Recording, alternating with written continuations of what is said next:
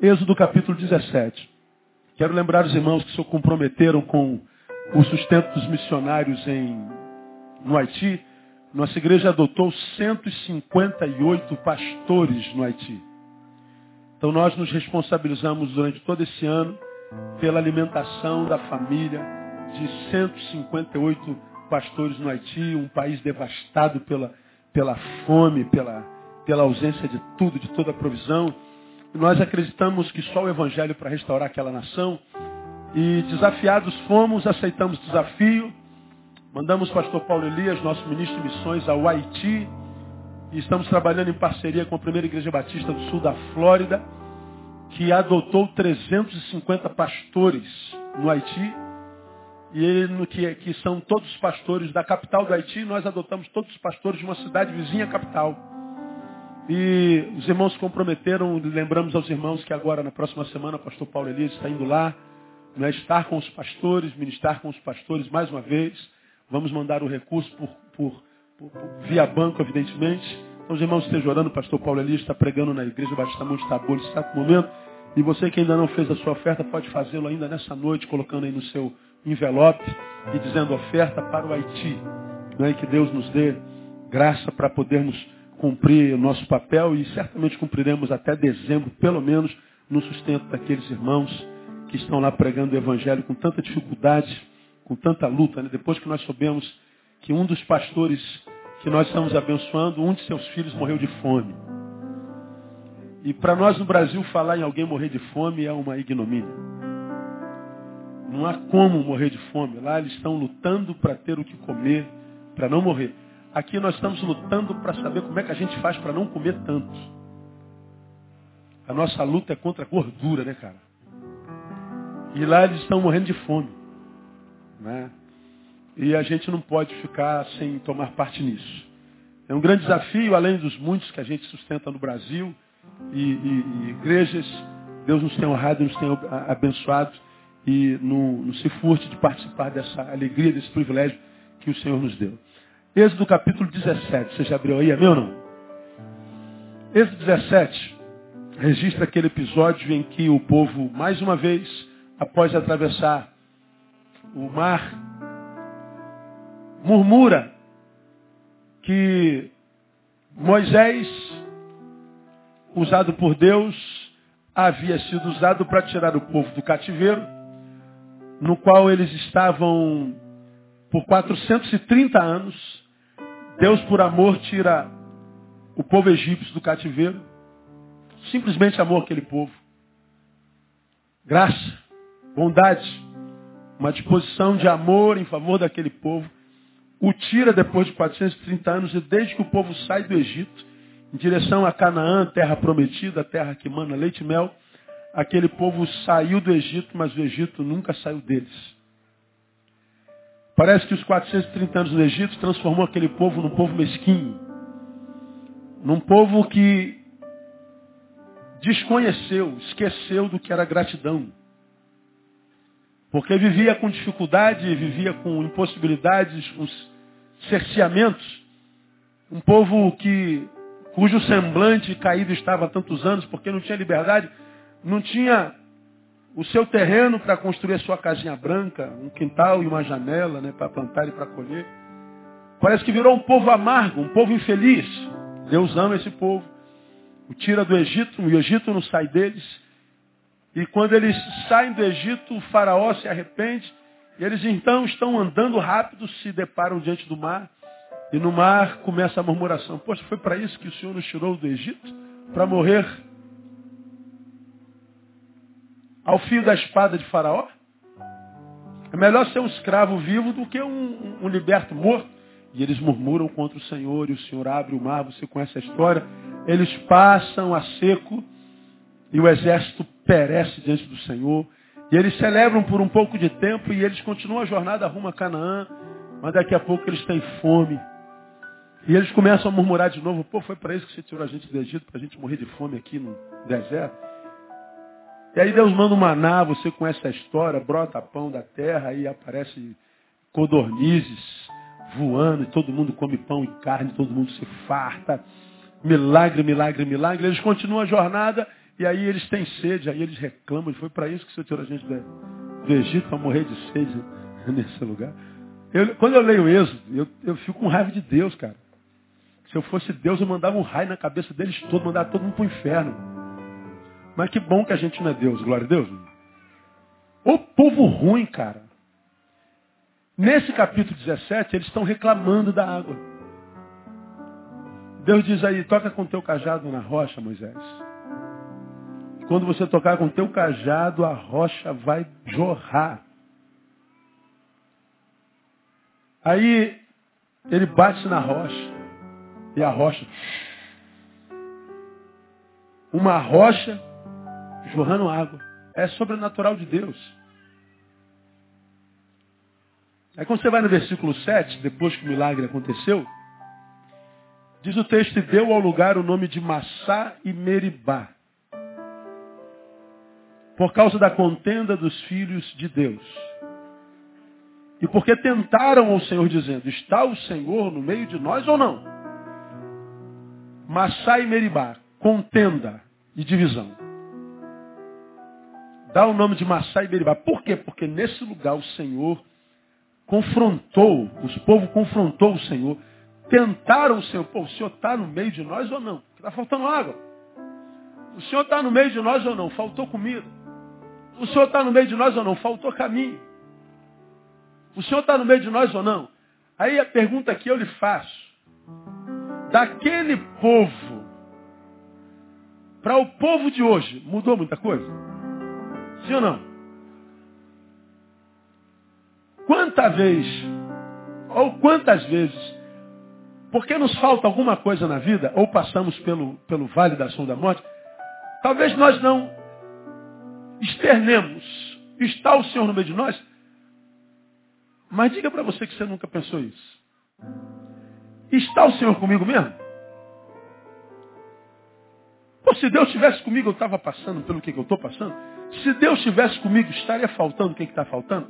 Será que Deus está com a gente mesmo? Está o Senhor no meio de nós? Aí vamos ao olho.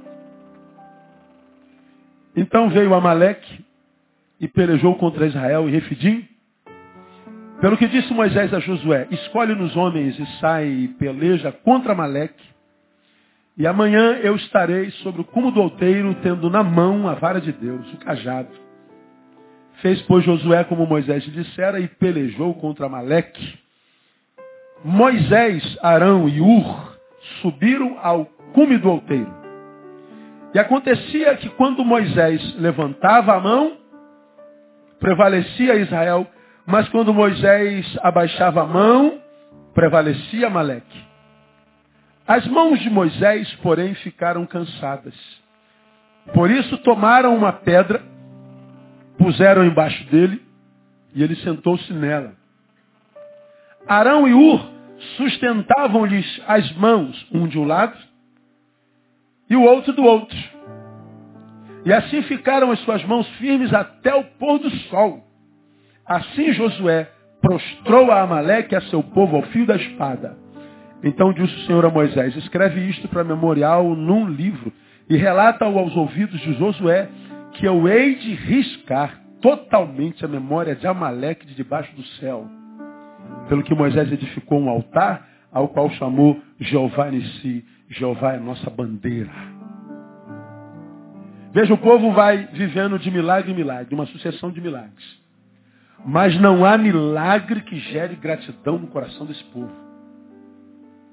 Não há milagre que transforme a essência. Não há milagre que gere alegria perene. É sempre uma alegria temporária, cronológica. Não há milagre no coração daquele povo que gere paz, que excede todo entendimento, que guarda a mente e coração. Não há milagre. Que gere a paz que, por exemplo, o Evangelho em Deus por Jesus gera em nós. A alegria do milagre era temporária. A paz do milagre só durava até a próxima necessidade.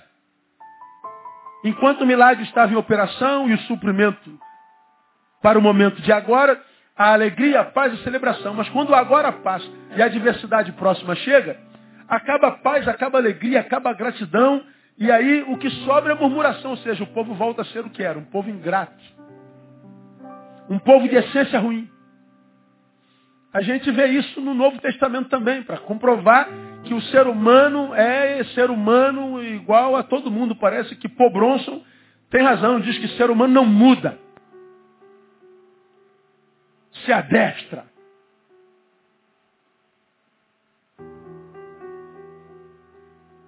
Depois de ter andado sobre as ondas, depois de ter curado enfermo, depois de ter ressuscitado mortos, depois de ter multiplicado pão e peixe, Jesus reúne seus discípulos e diz assim, rapaziada, o que, que vocês estão ouvindo aí no meio do povo a meu respeito?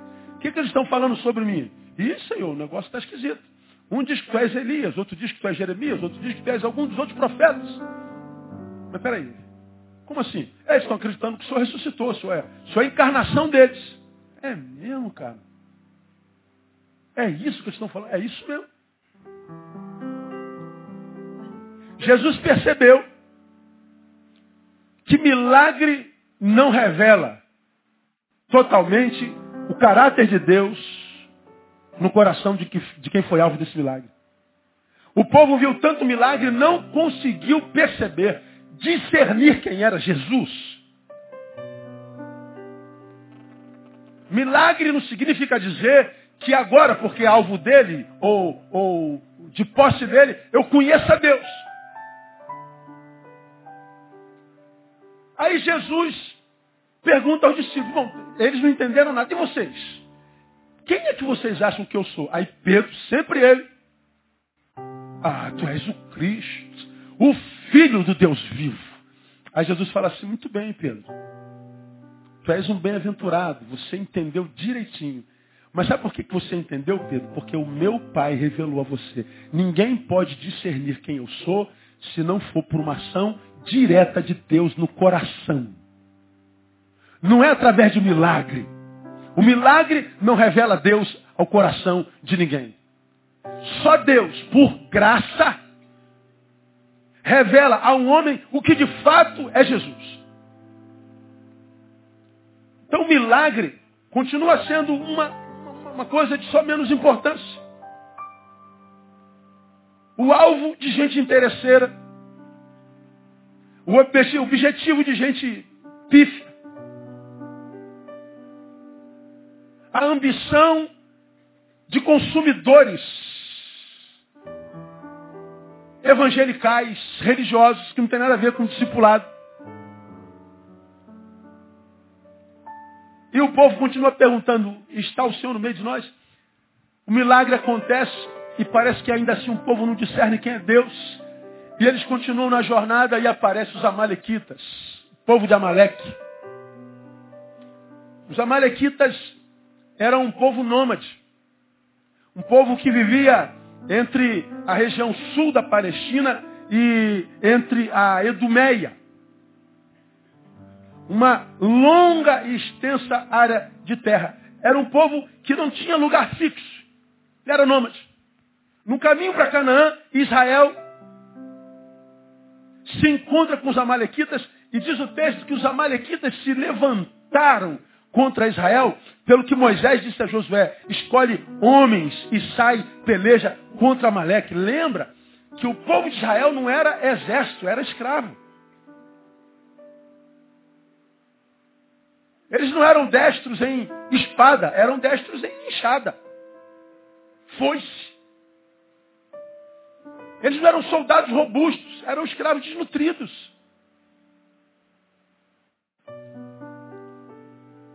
Amaleque, com um exército poderoso que dominava aquelas, aquela região da Idumeia, se levanta contra o povo de Deus e Moisés entende só o milagre. Ele chama Josué e diz, vai combater, mas vai com coragem. Eu vou subir até o cume do monte. Tu peleja contra Amaleque, que eu vou pelejar no nome do Senhor. E ele leva Arão e Ur. Quando ele chega no cume do monte, Israel se encontra com os amalequitas. E os amalequitas começam a trucidar Israel.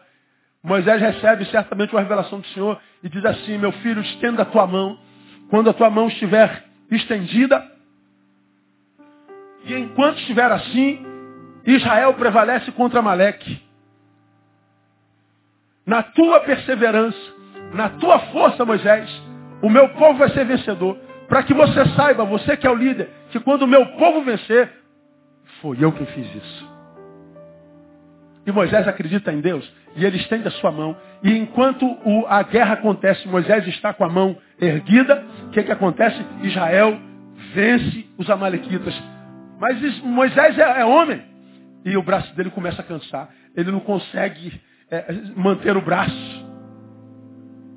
E ele, quando abaixava o braço, num esforço tremendo, aí Israel, prevale, Israel fenecia, Amaleque prevalecia, e Moisés tentava, e Israel é, prevalecia, e Moisés não aguentava, e Israel fenecia.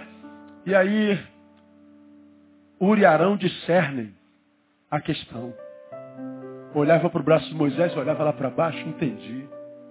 O que, que eles fizeram? Pegaram uma pedra, senta aqui, Moisés. Moisés sentou. Sentado é melhor. O Ur ficou de um lado e segurou o braço dele. Arão ficou do outro lado e segurou o braço dele. E diz que o braço ficou erguido até o pôr do sol. Resultado, mais uma vez, pelo poder de Deus e misericórdia, Israel prevalece contra os seus inimigos. Posso ouvir glória a Deus aí? Aqui eu não sei se você sabe hoje, você é o Israel de Deus. Não há deserto, não há inimigo, não há adversidade que possa vencer você. Se você estiver em comunhão com esse Deus que nos mantém de pé. Acredita nessa palavra. Essa palavra me abençoou essa semana de alguma forma por causa de circunstâncias vividas. E geralmente a gente se torna esse Israel medíocre, ingrato, quando a dor chega. Está o Senhor no meio de nós? Tá. Agora, perceba. O Senhor está no meio de nós e ainda assim Amaleque pelejou contra o povo de Deus. Esse texto, sobretudo, me ensina, Neil, a presença de Deus na nossa vida não é sinônimo de ausência de guerra, de peleja, de luta, de dor. Os Amaleques, com eles nos encontraremos até o final da nossa vida. Os Amaleques estão aí, ó, como nômades andando pela terra, buscando a quem possa destruir. Nos encontramos com Amalequitas o tempo inteiro. Preguei sobre isso há bem pouco tempo atrás. Lá no teu trabalho tem a malequita. É aquele camarada que foi não foi com a tua cara e diz assim, ó, meu santo não cruza com o teu. Um dos dois tem um santo ruim. Meu santo não cruzou, não fui com a tua cara. Eu, eu, eu tenho antipatia por ti. E o cara te persegue. Às vezes é teu, teu patrão, tua patroa. Tem 1.500 funcionários lá, mas é a você que ele mirou. Tu tem mil colegas de trabalho, mas um colega de trabalho cismou contigo. Ele cisma em fazer bullying contigo, ridicularizar tua fé, ridicularizar você. Perseguir você e você diz, meu Deus do céu, o que, que eu fiz para esse cara? Você não fez nada, você existe. Só isso.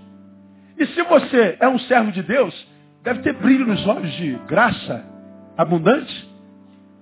E um sorriso nos lábios a despeito das dores. Você anda com a cabeça em pé. Cheio de problema, duro feito um coco, mas cheio de esperança no Senhor, dizendo, o Senhor é a minha bandeira. Então essa vida que você exala, no meio de exército de gente morta longe de Deus e de Jesus, gera inveja. E a inveja você já aprendeu, não é querer ter o que você tem, é querer impedir que você continue a ter o que ele não tem. Então os amaleques estão por aí. Eu estou falando aqui de Amaleque você está lembrando de uns, de uns dois ou três na tua vida, tá ou não tá? Quem lembra de um Amaleque na vida aqui? Eu ver. É quase todo mundo. Todo mundo tem Amaleque. Diga assim, Amaleque. Está amarrado em nome de Jesus. Quando chegar no seu trabalho amanhã, estou amarrando todos os Amaleques da minha vida em nome de Jesus. Porque a terra está cheia de Amaleque. Parece que eles nasceram para confrontar o povo de Deus, para humilhar, para perseguir. Então esse texto, sobretudo, me ensina servir a Deus. Não é sinônimo de passar pela terra que jaz no maligno em paz. O povo estava diante de uma, de uma promessa de uma terra que manaria leite e mel. Então nós botamos o leite e o mel na cabeça E esquecemos que até o leite e o mel tem um trajeto, tem trabalho. Como eu preguei domingo passado, entre o meu sonho e a realização dele está o trabalho. Se eu não trabalho, meu sonho permanece sonho a vida inteira, nunca se realizará. Então, entre a promessa e Canaã está o trabalho, está o deserto. No deserto estão os amaleques. Então a palavra de Deus para nós nessa noite se resume no seguinte: se Deus lhe fez promessa, siga em frente, a despeito dos amaleques, Ele vai te dar vitória no nome de Jesus. Catuca assim as costas quem está na sua frente, ó. Fala na orelhinha dele, ó. Segue em frente, irmão.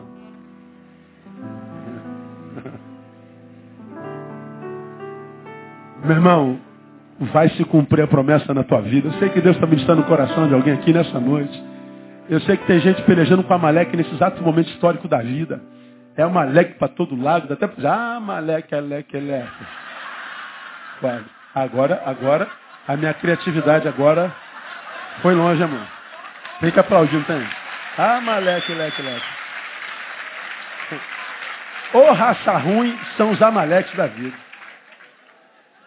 De onde que eu tirei isso, mano? Só eu mesmo. Glória a Deus. Rolou, não rolou? Rolou, rolou, rolou. Amaleque, ô raça miserável. Então lá. E você é de Deus, cara. Agora perceba. Nesse episódio, vamos aprender como é que Israel venceu a batalha contra Amaleque. Vamos ver os princípios que nós temos aqui nesse texto.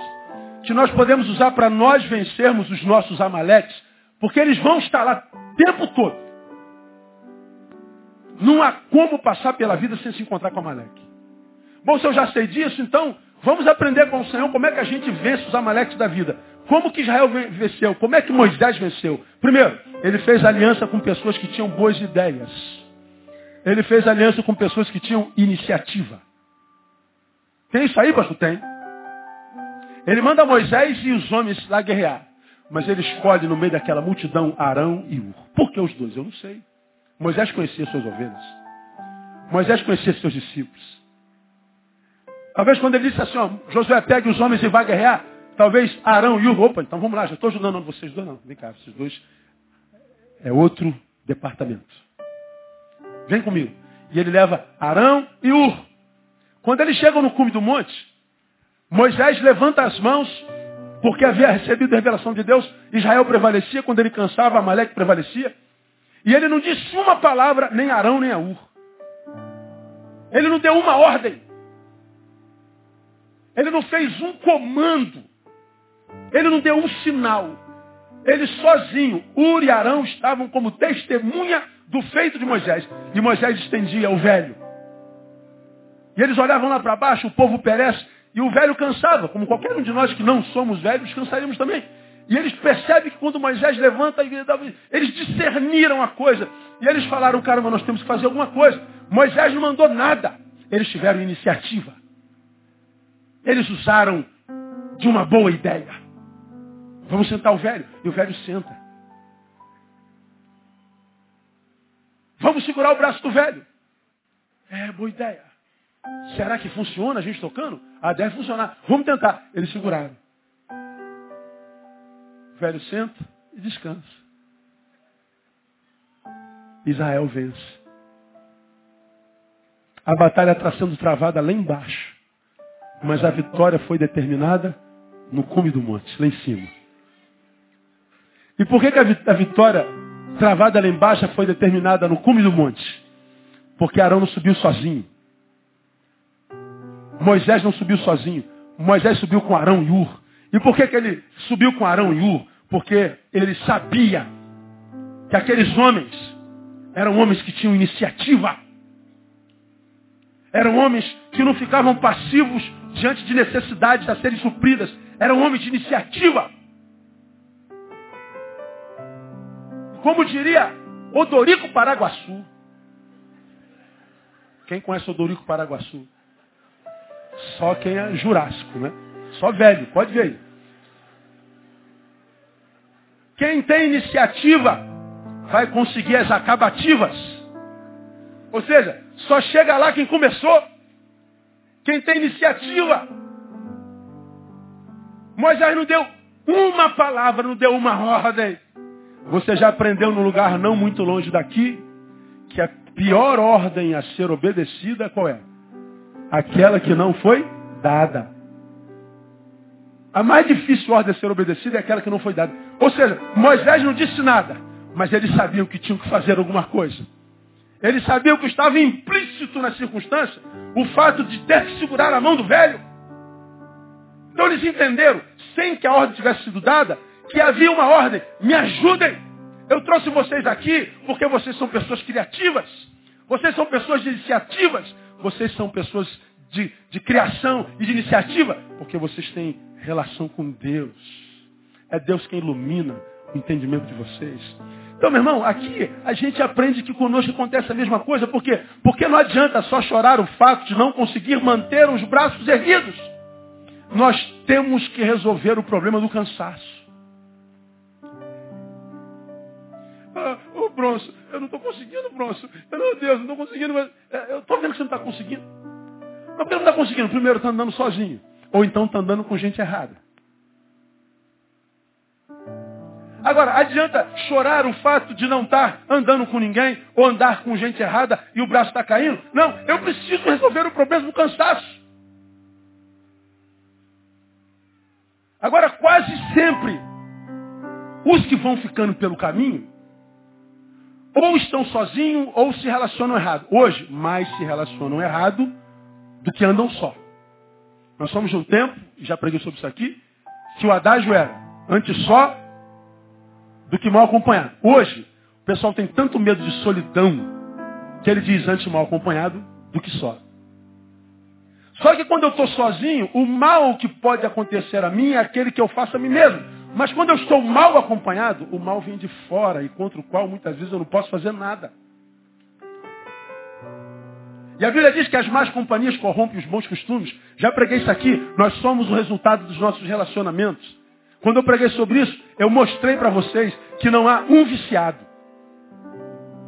Que hoje está vivendo como zumbi vítima do crack, do ox.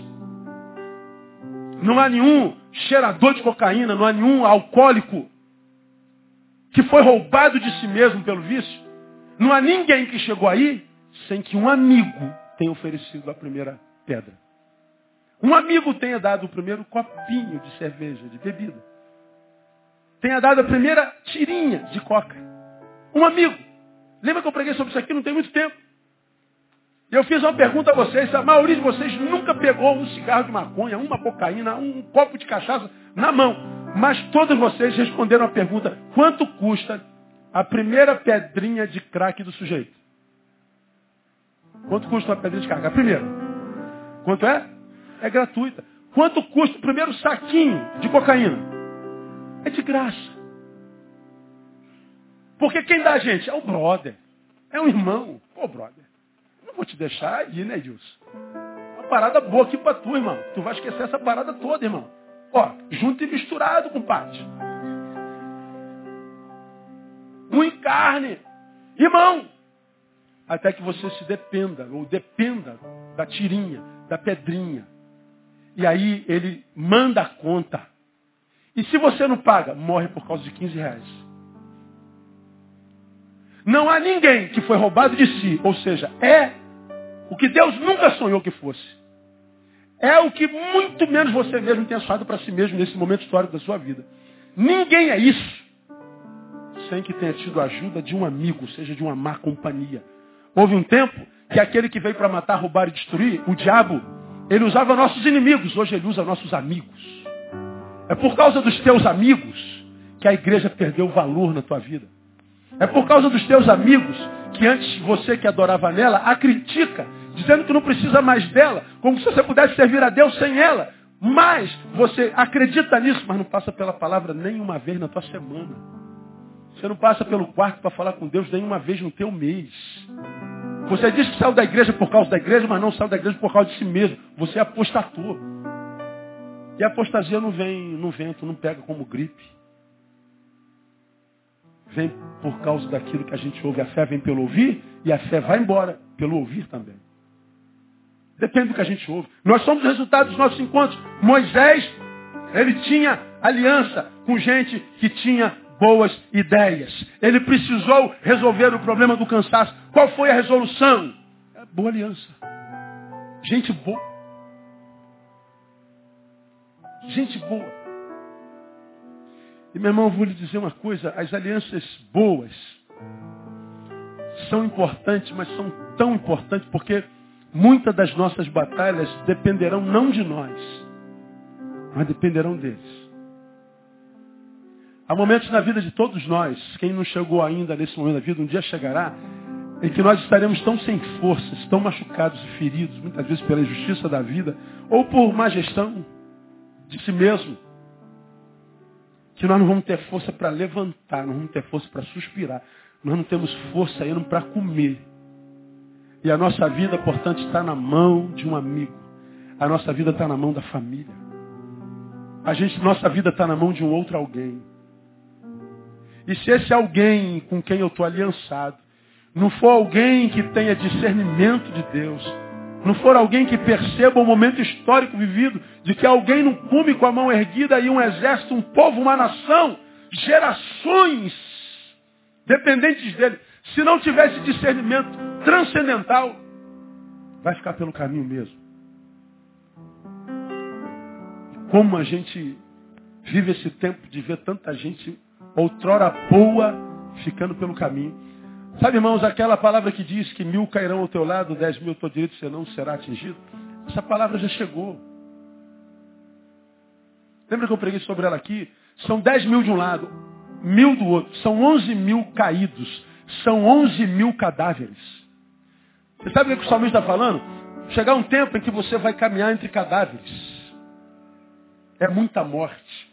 Muita gente caída, muita gente ferida, muita gente impossibilitada de viver. Diz que esse tempo não chegou. Vivemos um tempo de morte, cara.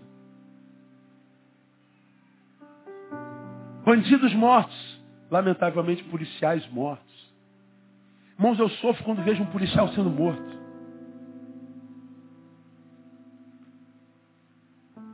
Um homem que está lá e que essa sociedade inconsequente só o trata como bandido, como que se ele fosse a razão da desgraça que a gente vive no Rio de Janeiro.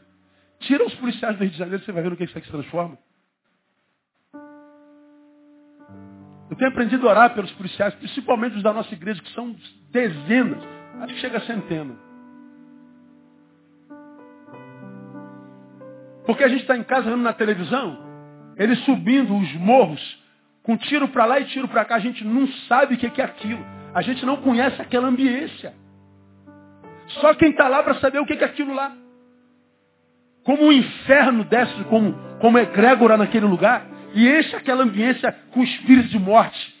Naquela subida daquele morro, naquele tiro que vai, naquele tiro que vem, existem espíritos de morte. Sondando aquela rua, aquela ambiência, buscando a quem possa tragar, a quem possa levar. Eles estão babando, esperando o próximo cadáver. O inferno desce naquele lugar. E lá estão muitos homens de Deus, pais de famílias, lutando para que nós tenhamos uma cidade decente. E a gente fica amaldiçoando o policial. A gente fica amaldiçoando o prefeito. A gente fica amaldiçoando o governador. Já pensou, como eu já preguei aqui, se você, meu irmão, que se diz crente, ao invés de amaldiçoar o seu governador, você orasse por ele? Já pensou se você dissesse por Eduardo Paz, vagabundo, safado, desgraçado, você dissesse, Deus tem misericórdia de ti? Porque se o prefeito é o que é, o governador é o que é e não muda, é porque eu não oro por ele. O culpado não é ele, é você. Essa ambiência de morte. Nós sobrevivemos a isso esse estado injusto, insuportável de ser, mesmo que a bala não nos atinja, mesmo que, que, que, que nós não sejamos alvejados fisicamente, a ambiência desses espíritos de morte que pululam o Rio de Janeiro, as energias disso vão tocando na nossa alma, como, como quem como quem está sendo adesivado pela desgraça, como está está sendo adesivado por uma energia maligna, mortal, que vão sugando a gente de fora para dentro, roubando nossa esperança, nossa fé, roubando nosso ânimo, e chega momentos na vida que a gente não está suportando, mesmo que tudo esteja no lugar, e a gente diz, mas eu não tenho razão para estar tá sentindo isso. Eu não tenho motivo para estar tá tão desanimado, vazio, sobrecarregado. Meu Deus, o que está acontecendo? É isso que a gente está vivendo aí. E alguns de nós, irmãos, chega a um estado tão deprimente de ser, que só com as alianças que a gente tem na vida a gente vai suportar. Alianças são importantes. Por isso, talvez, o autor de Provérbios, ele disse, o amigo ama em todo tempo. Concluam para mim. Na angústia, nasce irmão. Ele é brother, está junto. Mas se é brother mesmo quando você está angustiado, ele é promovido a irmão. Ele vai a uma relação quase que consanguínea. Como quem diz agora, nossa relação não é mais de simpatia, é de empatia, como eu preguei no passado. Ele sente a dor do irmão. Ele sente a, a, a dor do parceiro. E ele segura o parceiro e ele diz, vamos junto, irmão. Nós precisamos de bons relacionamentos. Nós precisamos, a despeito das feridas que relacionamentos equivocados geraram em nós, eu não posso desistir dos homens remédios por causa dos homens doenças. Como já preguei aqui, você se lembra disso. O outro é o meu veneno, o outro é a minha cura. A cura para quem foi picado pelo veneno da jararaca é o veneno da jararaca. O mesmo veneno que mata é o mesmo veneno que cura. De modo que se eu fui picado pelo veneno, se sobrou algum veneno, eu não posso desprezá-lo. Porque o mesmo que me mata é o mesmo que me cura. A mesma pessoa, o mesmo ser humano que me, me, me adoece é o mesmo ser humano que vai me curar. A doença está na raça e a cura está na raça. O que Deus ensina para a gente é você só não pode sozinho. Não é bom que o homem esteja só. Então quando você encontra os amaleques da vida, e os amaleques da vida têm poder de te tocar, de desconfigurar o teu sonho, o teu projeto. Quando os amaleques adoecem a tua alma, roubam de você a tua esperança, a tua paz, a tua alegria, teu sono. E você sofre por causa de amaleques, e com medo de se encontrar com outros amaleques, você se retira para si mesma, para si mesmo, você está cometendo o pior dos erros. Porque nesse texto a gente aprende que a gente vence os amalequitas fazendo aliança com gente de Deus, com gente que tem boas ideias, com gente que tem iniciativa. Isso é um convite a que façamos uma análise das nossas relações. Como mais que Moisés venceu? Moisés venceu o cansaço, nos ensina nesse texto que o cansaço muitas vezes transforma-se em Satã na nossa vida. Já fiz uma série de sermões sobre cansaço. Foi brincadeira, irmão. Quem é que não está cansado hoje em dia? Cansado de trabalhar. Tem outro que estou cansado de não fazer nada.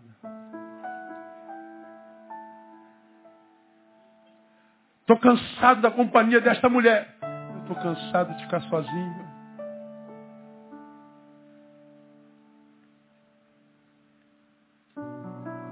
Ou nós estamos cansados pelo excesso, ou pelo decesso, recesso. Você às vezes está sentado, sei lá, jantando, almoçando no restaurante, na hora do almoço. Você está você tá em algum lugar, aí às vezes conversando com alguém, daqui a pouco a tua mente vai lá longe, parece que você desliga o botão. Aí está todo mundo conversando, você está assim. Todo mundo falando. Aí alguém fala assim, ô, ô, ei, ei, você foi aonde? Já, já passou por isso? Alguns com mais frequência, quem está chegando perto da loucura, quase toda hora vai Mas começa assim, a gente desliga do mundo, cara. Ainda aquilo, Ei, ô, ô Priscila, tá onde? Volta aqui, ó. Ah, hein? Oi, oi, é, foi? Hein? A nossa mente, ó. você está tão cansado, cansada, que às vezes a gente desliga o botão inconscientemente. E a gente vai para outro lugar. E é bom viver um negócio desse. Dá vontade de ficar lá. Cansaço. Cara, você é aquele cara calmão, aquela mulher calmona. Pô, de vez em quando você tem um rompante de ira, de impaciência. Você fica intolerante. A mulher não pode perguntar nada. Óbvio. Lógico. Aí a mulher diz, cavalo. Acontece com você? Ah. Intolerância. Você não tem mais paciência. Está todo mundo com o nervo à flor da pele. Está todo mundo em carne viva. O nervo está exposto. Cansaço. Impaciência, intolerância. Você dorme cansado, acorda cansado. E vai cansado para o trabalho. Quando você está assim, o pior cliente aparece. Aquela mala, meu Deus do céu, até o dinheiro desse cara eu não quero mais, cara. Porque ele é, mesmo o dinheiro dele eu não quero, porque ele é uma mala. A gente vai atraindo aquilo que a gente oferece à vida. Por quê? Quando a gente está muito cansado, nós estamos oferecendo a nossa pior parte. Nós estamos oferecendo a nossa antipatia, a nossa intolerância. Nós estamos oferecendo a nossa impaciência. Nós estamos oferecendo a nossa má vontade. Nós estamos oferecendo a pior parte da gente. Porque o melhor a gente vai economizando para nós quando a gente estiver sozinho. Só que ninguém ensina para a gente que a pior parte que a gente joga na vida é semente. Vai voltar para mim.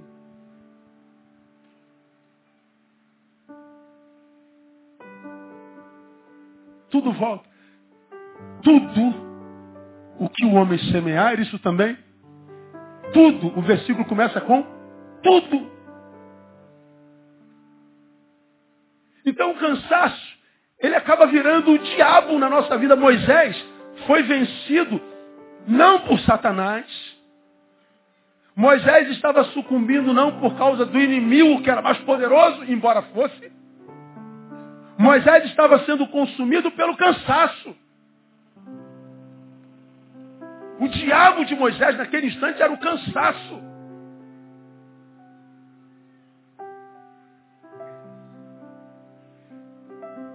Nessa peleja, o inimigo maior não estava do lado de fora, não era Maleque, era o inimigo de dentro.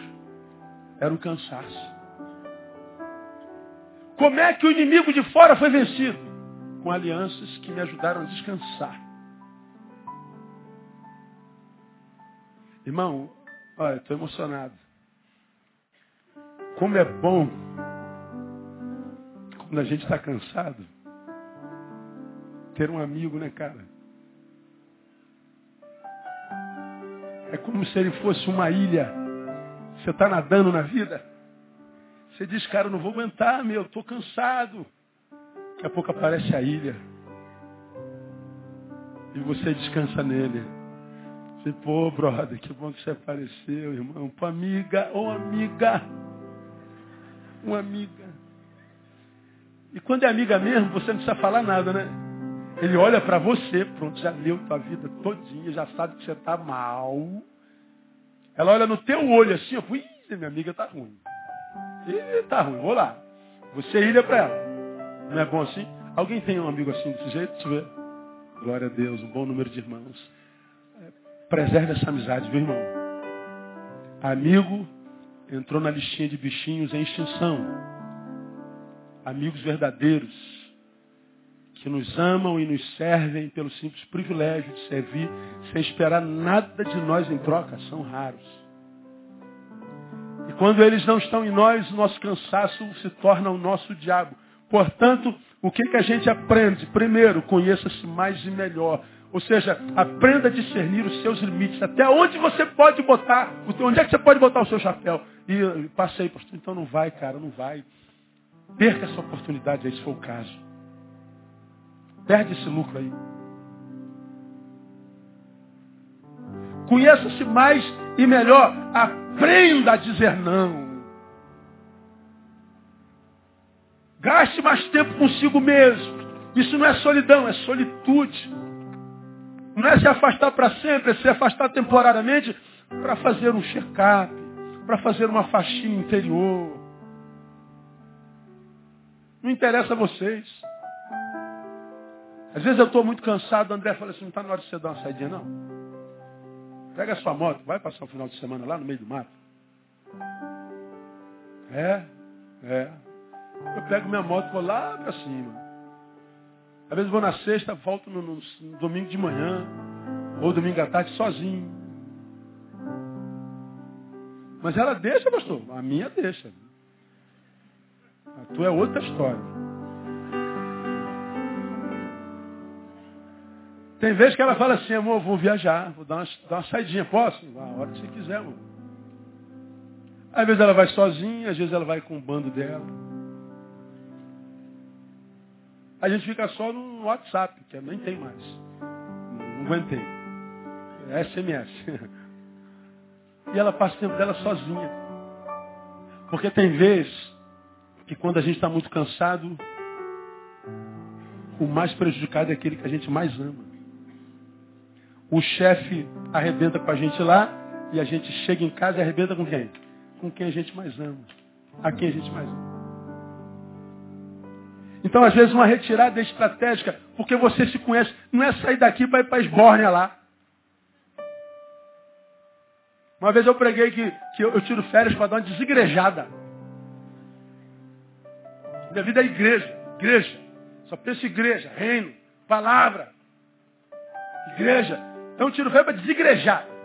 Aí outro dia encontro com o sujeito, pastor, eu falei, irmão, como é que você está? Ô pastor, deu uma saída para desigrejar. Eu falei, mas tu não está na igreja nunca? Que você vai desigrejar? Aparece aqui duas vezes por ano. Ô pastor, pegou pesado. É, eu sempre pego pesado, brother. Desigrejar. Toma vergonha na tua cara, rapaz. Porque ele usou o mesmo, o mesmo verbo neológico que eu usei. Vou desigrejar. Só desigreja quem está na igreja, meu filho. Então nós precisamos muitas vezes nos retirar, porque nós nos conhecemos bem. Segundo, invista mais em suas amizades, a começar sua amizade com Deus. Por quê? Demar de Campos, não existe nada melhor.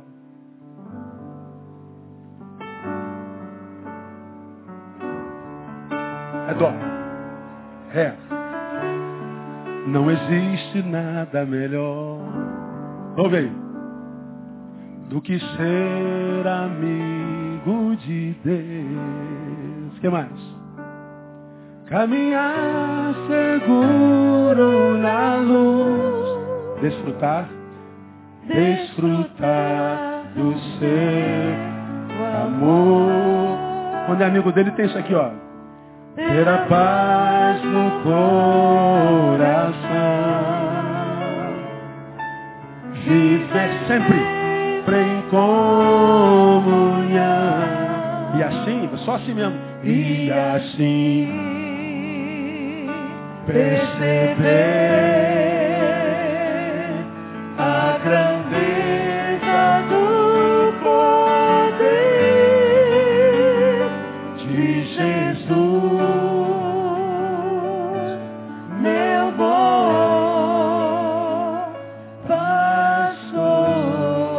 dele bem forte. Não existe amigo melhor. Aleluia.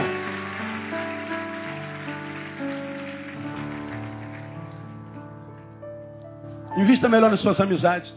Agora, o que, que acontece com quem está ficando pelo caminho? Ele abre mão da amizade de Deus para fazer amizade no mundo. Está errado fazer amizade no mundo? Não. É lá que a gente tem que ser salvo. Mas alguns de vocês, para desenvolver relacionamentos no mundo, se afastam de Deus. E aí, irmão está sumido, pastor, estou com uns problemas aí. Aí abriu mão de Deus. Então, segurou na mão de alguém. Quando eu desconstruo aqui, eu já estou construindo lá há algum tempo.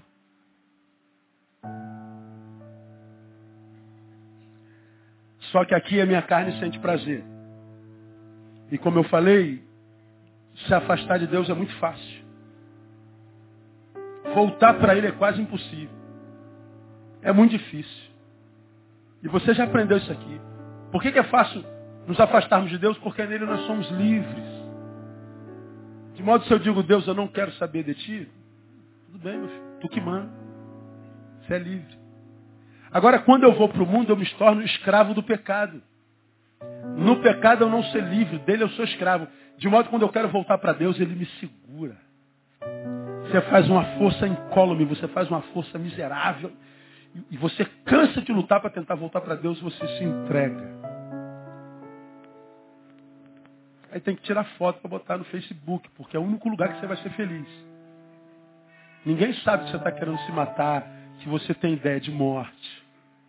Então vai para a barra, tira uma foto de sunga na praia, mostra o, os gominhos da barriga. Viaja para Friburgo, tira uma foto do fundi que você está comendo.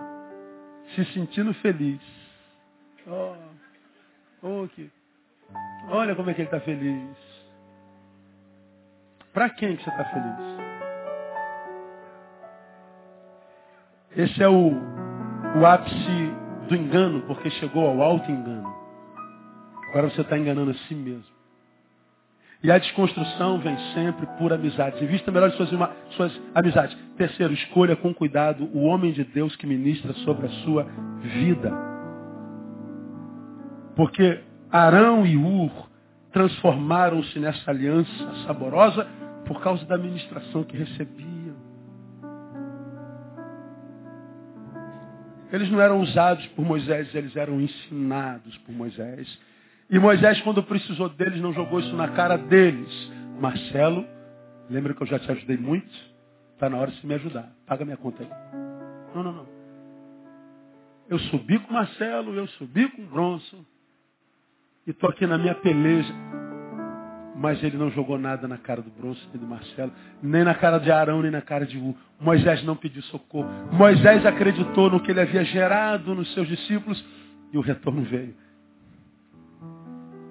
Quem é que está formando você na vida espiritual? Qual palavra você tem ouvido? O que, é que estão fazendo com a tua alma? Compare aquele que você é hoje com aquele que você foi há cinco anos e veja se você conhece mais a Deus. Compare se você evoluiu, se você está mais próximo dele, porque se não está, você tem que rever sua relação eclesiológica, teológica, espiritual. Porque senão a gente não faz alianças de entraves, relações de amor, de modo que o cansaço nos mata. Não é o diabo, não são os amaleques, é o meu cansaço. Termino. Primeiro nós aprendemos. Moisés venceu porque fez aliança com pessoas que tinham boas ideias. Moisés nos ensina que o cansaço muitas vezes transforma em Satã na nossa vida. Por último, não subordine tua fidelidade a Deus às circunstâncias. Porque tem gente que é assim, se eu estou bem, sou fiel a Deus. Se eu estou mal, sou infiel. Se eu estou bem, eu louvo. Se eu sou infiel, eu não louvo. Se eu estou mal, eu não louvo. Se eu, se eu ganhei, aleluia. Se eu não ganhei, dane-se. A fidelidade a Deus está subordinado às circunstâncias. Por que, que eu não posso subordinar minha fidelidade a Deus às circunstâncias? Pois a paz nem sempre é sinônimo de bênção, como também nem sempre a guerra é sinônimo da ausência de Deus. Eles estavam em guerra. Mas a despeito da guerra pela qual passava, Deus estava no meio deles. Mas parecia que quando acabava a guerra, o efeito da vitória passava, a vitória pós maná, a vitória pós água da rocha, a vitória pós passagem no mar. Depois que a bênção, o efeito da bênção passava, o que sobrava era murmuração. Depois da vitória, o que sobrava era, era, era, era ingratidão, o que sobrava era injúria. Então, na paz, o pior deles brotava, parecia que Deus tinha se afastado. Então, a paz não é sinônimo da bênção. Agora, nesse exato momento, eles estão guerreando, irmão. A espada está comendo lá embaixo. Gente está sendo morta. Moisés está sucumbindo. Moisés está com dor no seu ombro, na sua omoplata, no seu, no seu, como é o nome disso aqui? Ah, não tem nenhum malhador aqui que não sabe o nome No trapézio. O velho não está aguentando mais. uma dor no corpo toda, mas cheio da unção do Todo-Poderoso. No meio da guerra cheio de Deus, no meio da paz longe dele. Então eu não posso subordinar minha fidelidade a Deus às circunstâncias. Porque senão, como você já aprendeu aqui, estou terminando minha palavra, não terminei, a gente vai viver não a teologia de Jó, mas a teologia da mulher de Jó. A mulher de Jó, quando olhou para as circunstâncias da perda de tudo, diz, amaldiçoa logo esse teu Deus e se mata. Que que adianta servir a Deus se ele permitiu que essa desgraça toda acontecesse conosco? Amaldiçoa ele e se mata.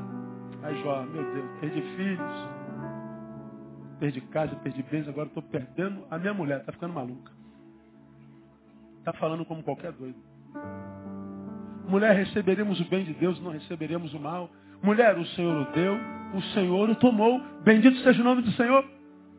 Eu sei que o meu redentor vive, que por fim se levantará a meu favor. Na teologia da mulher de Jó não vale a Deus, não vale a pena é, adorar a Deus se a circunstância estiver ruim. Mas na cabeça de Jó, eu não estou nem para a circunstância, eu quero é adorar. Porque eu sou um adorador por essência. E o que se requer de um adorador é adoração. Não interessa as circunstâncias, porque eu não adoro em função do que ele me dá, eu adoro em função do que ele é. Eu não adoro só em função do que ele vai fazer, eu adoro em função do que ele já fez. Ele me tirou das trevas, me plantou na sua maravilhosa luz. Ele apagou o escrito de dívida que havia contra mim. Eu estava morto em meu delito e pecado, mas ele me vivificou em Cristo Jesus. Então, se no momento eu não tenho razão circunstancial para adorá-lo, eu tenho na minha história e porque as circunstâncias não me deformam, eu continuo adorando. De modo que eu estou no meio do vucu-vucu, no meio da bala para tudo que é lado, cercado de amaleques, mas eu continuo adorando. Deus acha os adoradores porque Ele os procura o tempo inteiro. Agora, quando você para de adorar para murmurar, pronto, você blindou o céu sobre a tua vida. Como tem gente azeda por aí, cara. Como tem gente amarga. Como tem gente estraga prazeres, azeda pela vida. E se Deus colocou essa palavra na minha boca, claro que trouxe um monte delas aqui nessa noite. Deus trouxe você aqui, cara, mulher. Porque Ele sabe os amaleques que estão dentro de você. E Ele está vendo o poder dos amaleques sobre a tua vida e como eles estão tendo poder de adoecer você. E porque Ele chama, Ele está dizendo, meu filho, eu estou te dando estratégia para vencer amaleque. E a primeira estratégia é se reconciliar com o Criador. Restaurar a amizade quebrada por causa das circunstâncias. Então nessa noite eu quero terminar o culto dessa noite, vamos terminar, portanto, 20 minutos antes do nosso horário, fazendo um convite a você. A você quem? A você que já conhece a Deus. Você que já conhece a Jesus. Você que já foi amigo dele. Mas quem sabe até por causa de um amaleque na igreja você se afastou dele. Por causa do mensageiro de Deus você desistiu da mensagem de Deus. Equívoco. É isso que os amaleques querem mesmo. Agora Deus está dizendo assim, meu filho, eu sou testemunha do que foi gerado dentro de você, porque pior do que o que Amaleque faz a nós, é aquilo que o que Amaleque fez a nós pode gerar em nós. Porque o que ele fez a mim foi dizer que eu sou um ladrão. É. Isso não é o problema. Agora, o que isso pode gerar dentro de mim? Isso é o problema. O que a Malek fez, já fez. Agora, o que, que ele fez gerou dentro de você, é isso que está matando você. E o Senhor está dizendo assim, eu estou vendo tudo. Cara. Deus está amando a gente aqui nessa noite de forma grande. Ele diz, volta para casa. Volta a ser amigo de Deus. Volta a ser amigo do Pai. Volta a, a ter relacionamentos com gente da luz. Ah, pastor, na igreja tem muita gente falsa. Pois é, você só está olhando para Judas. Mas tem Pedro, Tiago e João na igreja ainda. Tem Tiagos. Tem Tomés. Gente que cai, duvida, mas que levanta e segue em frente. Não tem só Judas, não. Se você foi machucado por Judas, que saia o Judas, mas permaneça você. É uma decisão errada. O que está matando os homens, os que estão se suicidando, os que estão vivendo à base de barbitúrico, Os que, olham, os que olham no espelho só gostam da imagem, por isso só trata do corpo. Os que acordam e não tem brilho nos olhos, e não diz glória a Deus porque acordou. Gente que não suporta a si mesmo. Não é por causa dos amaleques, é por causa da sua postura. Então deixa Deus restaurar você hoje, porque Ele está amando você hoje demais. E Ele está dizendo, eu não desisti de você. Dons e a vocação de Deus são irrevogáveis. Continua aí em você em potencialidade em nome de Jesus. Então vamos louvar o Senhor. Canta uma música aí, eu não sei qual.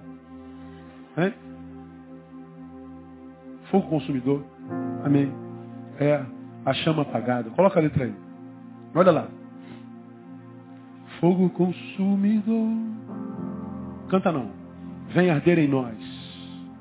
Aquecer a chama que um dia queimou por ti. Homens se desviaram, profetas se renderam, mas existem aqueles que não se dobraram diante de outros deuses. Tem muita gente boa, irmão. Tem gente que não vale nada na igreja, verdade, mas tem muita gente boa. Tem gente boa sentada do seu lado hoje aí, ó. Diga assim para quem do seu cara, eu sou gente boa dessa, Deus te abençoe. amém ou não amém? Gente boa. Então vamos cantar essa canção. Deus falou contigo hoje, você quer voltar? Enquanto cantamos, vamos ficar em pé. Sai do seu lugar, vem aqui, eu quero orar com você. E seja bem-vindo de volta a casa, volta para a tua igreja. Você está aqui hoje, quarta-feira, vai para a tua igreja, vai para a tua igreja domingo que vem. Mas volta para o Senhor, para onde quer que você volte, volta para o Senhor. Porque há um lugar para você nos braços do Pai, na comunhão do seu povo. Vamos louvar, vamos orar, depois a gente vai embora para casa. Sai do seu lugar e vem se Deus falou contigo.